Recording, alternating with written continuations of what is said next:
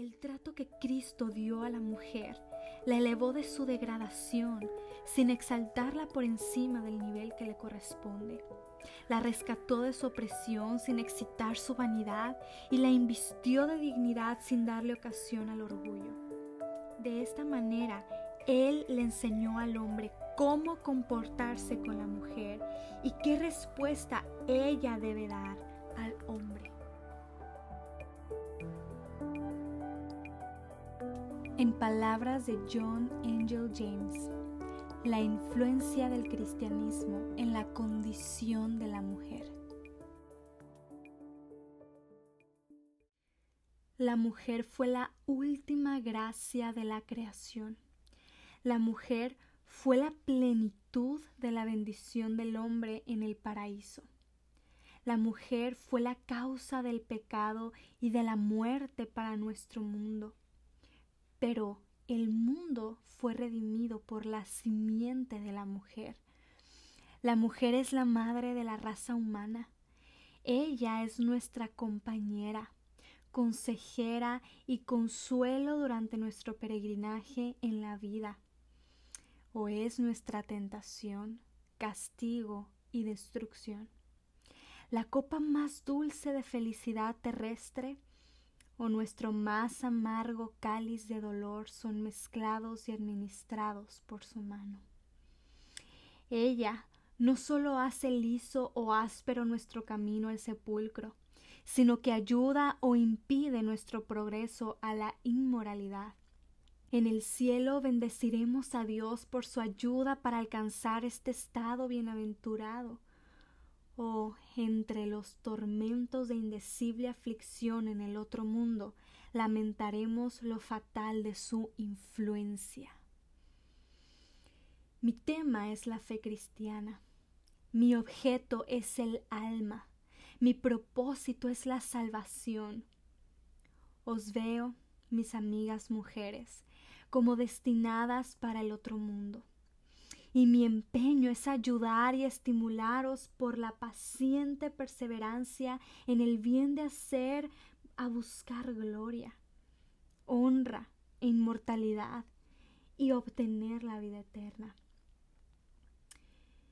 Miro más allá de la maquillada y vulgar escena de las vanidades pasajeras terrenales, hacia las edades sin fin en las que tendréis que vivir bajo el tormento o la salvación y con la ayuda de Dios no será mi culpa si vosotras no vivís bajo el consuelo divino. Morís en paz y heredáis la salvación. Primeramente, nuestra atención debe dirigirse, por supuesto, a la condición del sexo más allá de los límites de la cristiandad. En algunos países, la mujer ni siquiera es considerada como un agente moral y responsable está tan solícitamente activa en su propia degradación que consiente en el asesinato de su descendencia femenina. Queda excluida desde la infancia, sin educación, casada sin su consentimiento, en multitud de ocasiones es vendida por sus padres, excluida de la confianza de su marido y expulsada de su mesa. En la muerte de éste, es condenada a la pira funeraria o el desprecio que hace que la vida sea una carga. Algunas veces adorada como una diosa, otras tratada como un juguete y entonces castigada como una víctima. Ella nunca puede alcanzar la dignidad. E incluso con todos sus más brillantes encantos, rara vez puede aparecer de otra manera que como una muñeca o una marioneta. Consideremos lo que hay en el cristianismo que hace elevar y mejorar la condición de la mujer. Del cristianismo, la mujer ha recibido su influencia moral y social, casi su misma existencia como ser social. El cristianismo ha desarrollado la mente de la mujer la cual muchos filósofos, legisladores y sabios de la antigüedad condenaron a la inferioridad y a la imbecilidad. El Evangelio de Cristo, en la persona de su divino fundador, ha descendido hasta esta despreciada mina. la cual aún los hombres sabios han visto como sin valor y han educado muchas gemas sin precio iluminándolas con la luz de la inteligencia y haciéndolas resplandecer con los amorosos tintes de las gracias cristianas. El cristianismo ha sido el restaurador de los derechos robados de la mujer y le ha provisto de las más brillantes joyas en su actual corona de honra. A su anterior degradación se debe, al menos en parte, la inestabilidad de la civilización antigua. Es imposible que la sociedad se eleve permanentemente allí donde la condición de la mujer es rebajada y servil. Allí donde las mujeres son vistas como seres inferiores, la sociedad contiene en sí misma los elementos de la disolución y la obstrucción para toda mejora sólida. Es imposible que las instituciones y usos se oponen a los instintos de nuestra naturaleza y los reprimen, violando la ley revelada de Dios. Pueden ser finalmente coronados con el éxito. La sociedad puede cambiar en su aspecto externo, puede exhibir la purpurina de la abundancia, los refinamientos del gusto, los embellecimientos del arte o los más valiosos logros de la ciencia y de la literatura. Pero si la mente de la mujer permanece sin desarrollarse, sus gustos sin cultivar y su persona esclavizada, los fundamentos sociales son inseguros y el cemento de la sociedad es débil allí donde se entiende y se siente el cristianismo, la mujer es libre. El Evangelio, como un ángel bondadoso, abre las puertas de su prisión y la llama para que salga fuera y goce de la luz de la razón y respire el vigoroso aire de la libertad intelectual. Y en la medida en la que el cristianismo puro prevalezca, así será siempre el cristianismo eleva la condición de la mujer por su naturaleza de sistema de equidad y benevolencia universal. En Lucas capítulo 2 verso 14 vemos que cuando Cristo descendió del cielo a la tierra fue anunciado en nuestro mundo por la canción del ángel Gloria a Dios en las alturas y en la tierra paz, buena voluntad para con los hombres siendo hijo del amor infinito, participa del espíritu de su Padre divino y refleja su carácter. Es esencial e inalterablemente el enemigo de toda injusticia, crueldad y opresión, y el amigo de todo lo que es justo, amable y bien educado. Lo rudo, lo brutal y lo feroz son ajenos a su espíritu, mientras que lo suave y lo cortés están completamente en armonía con su naturaleza frunce el ceño con rostro indignado contra la tiranía, ya sea en el palacio o en las habitaciones interiores, al tiempo que es amigo de la libertad y el patrón del derecho. El hombre que entiende su naturaleza y vive bajo su inspiración, ya sea monarca, maestro, marido o padre, debe ser un hombre de equidad y amor, el cristianismo inspira su espíritu caballeresco, un espíritu caballeresco separado de la vanidad, purificado de la pasión, elevado sobre la frivolidad, un espíritu caballeresco cuyo principio vivificante es el amor de Dios y el escenario de su operación, el círculo doméstico y no la procesión pública. Aquel que es injusto o desagradable para con el otro, especialmente para con el sexo femenino, muestra una total ignorancia de la influencia práctica del Evangelio de Cristo o una manifiesta repugnancia de la misma. La conducta personal de nuestro Señor durante su estancia en la tierra tendía a exaltar al sexo femenino a una consideración que nunca antes se había conocido. Seguidlo a través de toda su carrera terrenal y fijaos en la atención que él bondadosamente dio al sexo femenino y que recibió de él. Él las admitió en su presencia, habló familiarmente con ellas y aceptó las señales de su gratitud, afecto y devoción. Vedlo acompañando a su madre a las bodas de Caná en Galilea. Vedlo conversando con la mujer samaritana instruyendo su ignorancia, soportando su rudeza, corrigiendo sus errores, despertando su conciencia, convirtiendo su alma y posteriormente empleándola como mensajera de misericordia y salvación a sus vecinos. El trato que Cristo dio a la mujer la elevó de su degradación sin exaltarla por encima del nivel que le corresponde. La rescató de su opresión sin excitar su vanidad y la invistió de dignidad sin darle ocasión al orgullo. Al mismo tiempo que le permitió no solo venir ante su presencia, sino también ministrar para su bienestar, ganó su afecto agradecido y reverente y le inspiró también temor reverente. De esta manera, él le enseñó al hombre cómo comportarse con la mujer y qué respuesta ella debe dar al hombre. La conducta de Jesucristo hacia el sexo femenino fue una de las más atractivas excelencias de su bello carácter, aunque tal vez sea de las que hayan pasado más desapercibidas.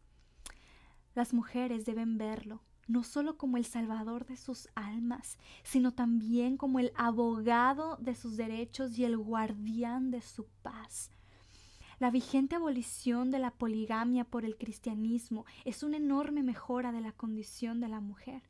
Allí donde prevalece la poligamia, el sexo femenino queda en un estado de degradación y miseria, la experiencia nos ha mostrado abundante y dolorosamente que la poligamia rebaja y brutaliza tanto el cuerpo como el alma. Aquí pues está la gloriosa excelencia del cristianismo, en que revivió y restableció la institución original del matrimonio y restauró la fortuna, la persona, el rango y la felicidad a la mujer todo lo cual fue robado por la poligamia. De esta manera, elevó al sexo femenino a la condición a la que había sido destinado por su sabio y benéfico Creador. La fuente de la prosperidad nacional procede del corazón de la familia, y la constitución familiar es el molde en el que se vierte el carácter nacional. Y este molde debe necesariamente tomar su forma en la unidad, santidad e inviolabilidad del matrimonio. El celo con el que el cristianismo guarda la santidad del vínculo matrimonial debe ser siempre visto como teniendo la más favorable influencia en la condición de la mujer. Si éste se relaja o debilita, en ese mismo momento la mujer pierde dignidad, pureza, y felicidad. Ha habido naciones en las que la felicidad para divorciarse sustituyó a la poligamia y por supuesto fue acompañada con algunos de sus vicios y muchas de sus miserias también. Con qué devota y reverencial gratitud debería volverse la mujer al Maestro Divino quien interpuso su autoridad para fortalecer el vínculo matrimonial y guardarlo de ser dañado a causa de la pasión ilícita o los dictados del temperamento o del capricho. ¿Cómo debería regocijarse de oírlo decir? Y yo os digo que cualquiera que repudia a su mujer, salvo por causa de fornicación, y se casa con otra adultera, y el que se casa con la repudiada, adultera puedo seguramente mencionar la igual participación en la bendición religiosa a la que las mujeres son admitidas por la fe cristiana.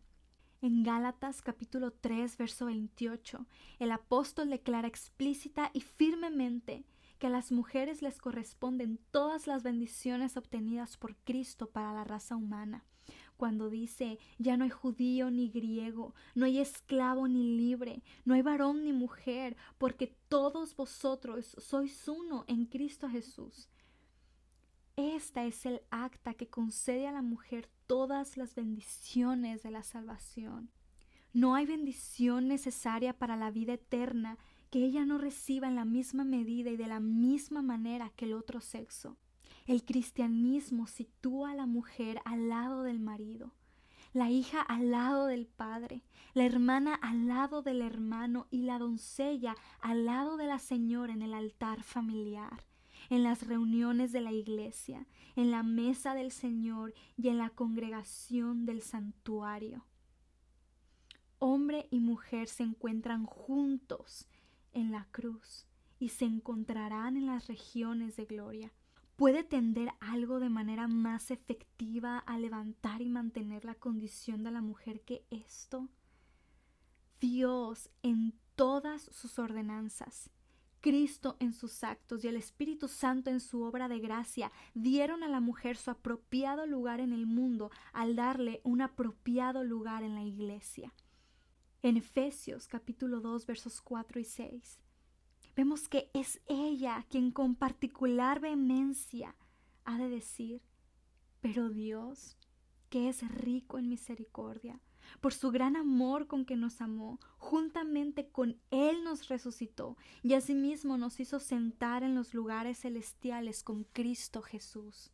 Pero el golpe final que el cristianismo da para elevar la condición de la mujer es invitarla a usar sus energías e influencia para promover la extensión de la fe cristiana en el mundo y para de esta manera cumplir a través de ella, así como de los hombres, los grandes propósitos de Dios en la redención del mundo por la misión de su Hijo. De esta manera, el cristianismo ha dado cumplimiento a su naturaleza y preceptos en la real elevación del carácter de la mujer allí donde ha ido. Miremos como miremos el cristianismo, lo contemplemos en sus manifestaciones para el otro mundo o para éste, en sus relaciones para con Dios o para con la sociedad, en sus sublimes doctrinas o su pura moralidad. Vemos una forma de inimitable belleza capaz de cautivar todo corazón, excepto aquel que está endurecido por la falsa filosofía, infidelidad manifiesta o crasa inmoralidad pero nunca aparecerá más amable que en su relación con la mujer. ¿Con qué equidad mantiene el equilibrio entre los sexos? ¿Con qué amabilidad levanta su escudo ante el vaso más débil? ¿Con qué sabiduría mantiene el rango y derechos de aquellos cuya influencia es tan importante para la sociedad y sin embargo limita sus derechos para que no sean llevadas tan lejos que al final frustren su fin. La virtud, dignidad, honor y felicidad de la mujer en ningún lugar están a salvo, sino bajo la protección de la palabra de Dios.